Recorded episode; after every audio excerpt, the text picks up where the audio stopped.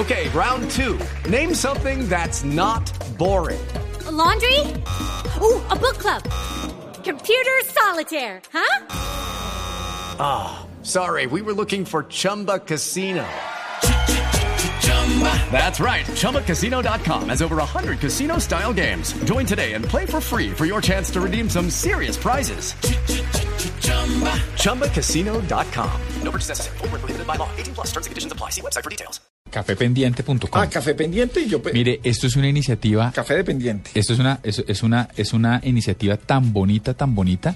Mire que lo de Café Pendiente es una cosa que no era digital y que arrancó hace mucho tiempo, pero lo acaban de retomar. Café Pendiente co- co- consiste básicamente en una situación es que usted va a, a una cafetería, no en el sentido colombiano, sino en el sentido tradicional, de una un sitio donde vendan café, y usted sabe que quiero comprar dos cafés y dejarlos pendientes. Y entonces lo que pasa es que alguien, puede ser con hambre o sin hambre o lo que sea, viene y dice, qué pena, ¿hay cafés pendientes? Y le dicen, sí, sí, señor, hay dos cafés pendientes. ¿Me da uno, por favor? Entonces usted prepaga el café y cualquier, es un ejercicio de confianza alrededor del café. Más que un ejercicio de café en sí mismo, lo que usted entra y dice, qué pena, ¿hay café pendiente? Sí, sí hay un café pendiente. Y usted, usted, el que la pagó, confía en que lo van a entregar y quien llega lo pide de buena fe y el establecimiento se lo sirve. Mire que la semana pasada vi una nota de un restaurante en España que a propósito de la recesión que tienen allá, eh, también basados en la confianza, la gente que no tenga dinero, no es que llegue todos los que no tienen dinero, pero la gente que esté en la espantosa de verdad puede llegar a comer y luego irse a lavar los platos y hacer labores de aseo del restaurante por uno de sus alimentos. Sí, claro, entrevistaban a una señora que lleva años. Exactamente, pero todo, todo eso también dentro de la buena fe de, las, eh, de, de todas las cosas que pueden pasar allá. Pues esto es muy bonito y tenemos en la línea a Diana Borda, ella es la coordinadora de cafependiente.co. Eh, Diana, buenas noches, bienvenida a la nube. Buenas noches. Bueno, mi nombre es Catalina Ah, es Costa. Catalina Costa, sí, sí, sí, Catalina Sí. Costa. Ay, perdóname, fue culpa mía. Catalina, no, no, no, no te disculpas. preocupes, no, lo importante Es que él a las Catalinas- espacio. Él a las Catalinas Bueno. les dice Diana, ¿desde hace Pero? Desde chiquito, en toda la vida. De hecho, esa es una de las razones por las cuales... Él eh, nació así. Sí, se confunde los nombres. Entonces, eso le ha generado unos problemas en su vida. Nosotros no vamos a ir hasta allá, señor. Pero No, venga. Catalina, qué pena, pero, pero sí describí el movimiento como eso tampoco. ¿Sí es algo en ese No, calibre? sí, sí. Es exactamente así como lo describiste tú. Digamos que esta fue una idea que en realidad no, no surgió acá en Colombia, esto empezó en Italia, eh, digamos que fue es una tradición, dice pues la historia que era una tradición en Italia y fue rescatada en el 2008 por alguien que lo volvió un tema social. Eh, después de, de que lo rescataron en el 2008 se empezó a extender por, por ya están 10 países de, de Europa y llegó a Latinoamérica a través de Argentina, de unos amigos de mi esposo y míos que fueron como los que nos contaron de qué se trataba y nosotros decidimos pues arrancarlo acá. Y es básicamente lo que contabas tú, es, es que uno llegue a, una, a un sitio donde vendan café que esté identificado con un loguito que ya está unificado pues en Latinoamérica y uno puede pagar su café o puede pagar si quiere un café y un pastel de pollo y dejarlos pendientes o lo que uno quiera. Y la idea es que, pues inicialmente está dirigido a la gente que no lo puede pagar, pero lo que tú decías que es muy bonito es que es simplemente confiar. Entonces el que lo paga dice, mire, se lo pago, se lo dejo pendiente y el que venga, si viene y lo pide, pues confiamos en que es porque no tiene cómo pagarlo o porque ha tenido un mal día y le robaron la billetera o porque cualquier cosa le pasó, pero que como que todo el mundo tenga la posibilidad de sentarse y disfrutar de, un buen café en un momento en el que lo necesite. Catalina, ¿dónde están ubicados? Porque a mi pregunta tenía que ver como con las zonas geográficas. Primero, ¿en, en qué ciudad está Café Pendiente? En Bogotá. Eh, nosotros arrancamos por Bogotá, Sí. eh, se nos han unido, ya tenemos siete cafés unidos. Sí. Eh, la información de esos cafés está en la página web, pero pues se las, les, les puedo contar. Hay, hay un café que se llama Les Amis, que está en la 86 con 15.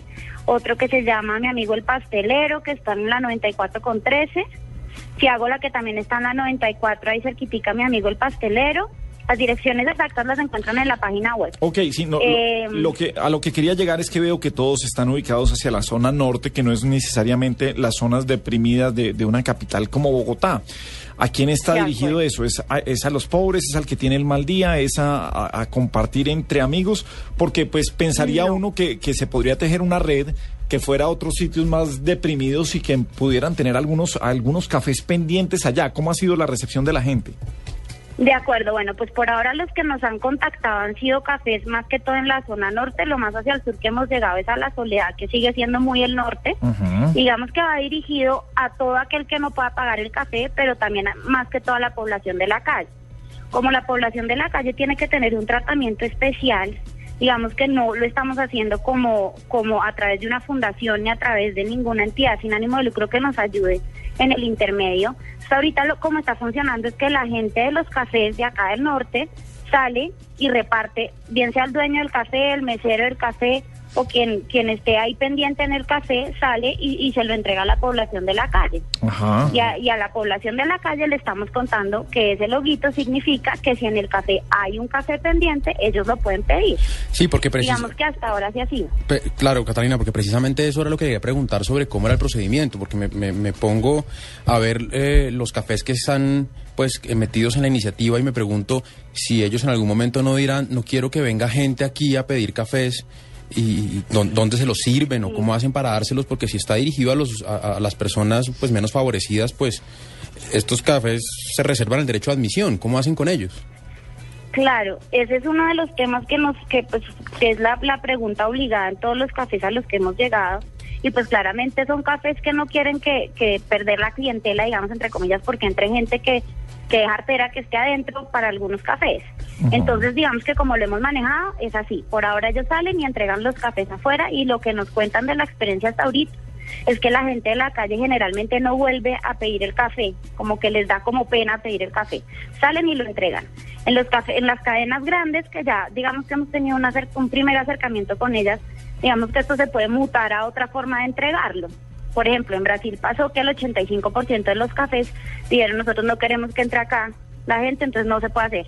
Y estos lo transformaron en que cada 15 días pasan la gente de café pendiente, que en este caso seríamos nosotros, y podemos hacer o jornadas con termo de repartir los cafés nosotros mismos, entonces que ese café, ese café se traduzca en termo y nosotros lo repartimos, o lo podemos volver libras de café para donarlas a la idea es que sean entidades que vayan rotando, que no lo burocraticemos y no lo entreguemos solamente a la misma fundación todas las veces, sino que podamos tener varias fundaciones, digamos que aliadas entre comillas, a las que les podamos entregar ya libras de cafés. Como el café es tan fácil de medir, entonces en los cafés nos dicen, nosotros sabemos exactamente si alguien paga un mocachino pendiente, ese mocachino, cuántas cuántos gramos de café nos gastamos haciendo el mocachino y cuánto chocolate y cuánto, entonces lo podemos, digamos entregar dividido y convertido en café molido.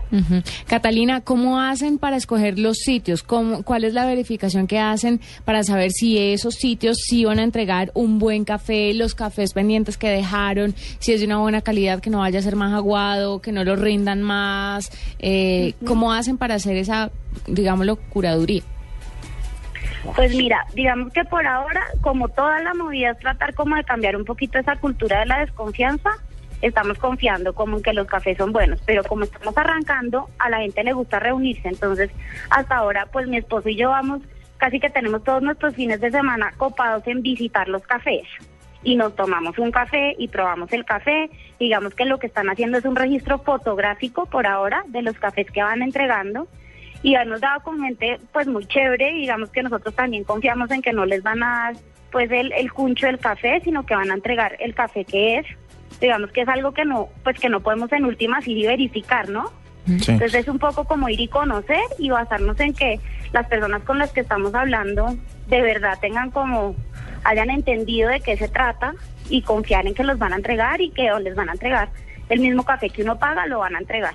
Catalina, ¿el, el- el mismo café que uno paga tiene el mismo precio o al ser un café pendiente ah, baja algo? No, tiene exactamente el mismo precio. Ok. O sea, digamos que la idea es que, que la persona que no lo puede pagar por no poderlo pagar no le toque menos, ¿no? Es un poquito como pensar en, si vamos a ser solidarios, pues somos solidarios y todos tenemos derecho a tomarnos el mejor café. Catalina, y hablaba usted ahorita de las grandes cadenas. ¿Cómo le ha ido con los Juan Valdés, con, con las cadenas grandes? ¿Hay posibilidades de que se vea esto en los centros de distribución? Porque estos cafés que se han montado son espectaculares y además precursores y celebramos que han sido pioneros con la idea, pero como bien decía, señalaba Gabriel al comienzo y como mismo lo decía usted, son cafés eh, ubicados estratégicamente en el norte mientras que estas grandes cadenas tienen distribución en todos lados. ¿Hay posibilidades de que veamos cafés pendientes en el corto plazo con una cadena grande? Pues digamos que, que, que estamos conversando. Cla- claramente con, con las cadenas grandes no es tan fácil como decirles, mire, acá le traigo la calcomanía, péguela. Ellos tienen unos procedimientos, digamos, que son más largos y, y más complejos, pero, pero, o sea, no me atrevo y digamos que no estoy autorizada para, para, digamos, dar esa información todavía porque no han tomado decisiones, pero sí ha sido una idea que les ha gustado y que y que por que, que ha tenido pues muy buena acogida y pues para ellos digamos que es que es ganar por por lado y lado no porque además de hacer la labor social pues esto les va a generar ingresos Pues cuente con nosotros, Catalina, aquí en la nube con cafependiente.com. Seguiremos exaltando esta iniciativa que está invitando a realizar unas muy buenas acciones. Me encantó la idea, me encantó además que, que ah, podamos coger ideas de otros países, como en este caso de Italia, desde donde se quería tener, y la traigamos aquí. Ojalá que sean muchos más grandes los café pendientes y por supuesto todas las noticias las estaremos dando aquí en la nube. Catalina, mil gracias por acompañarnos esta noche.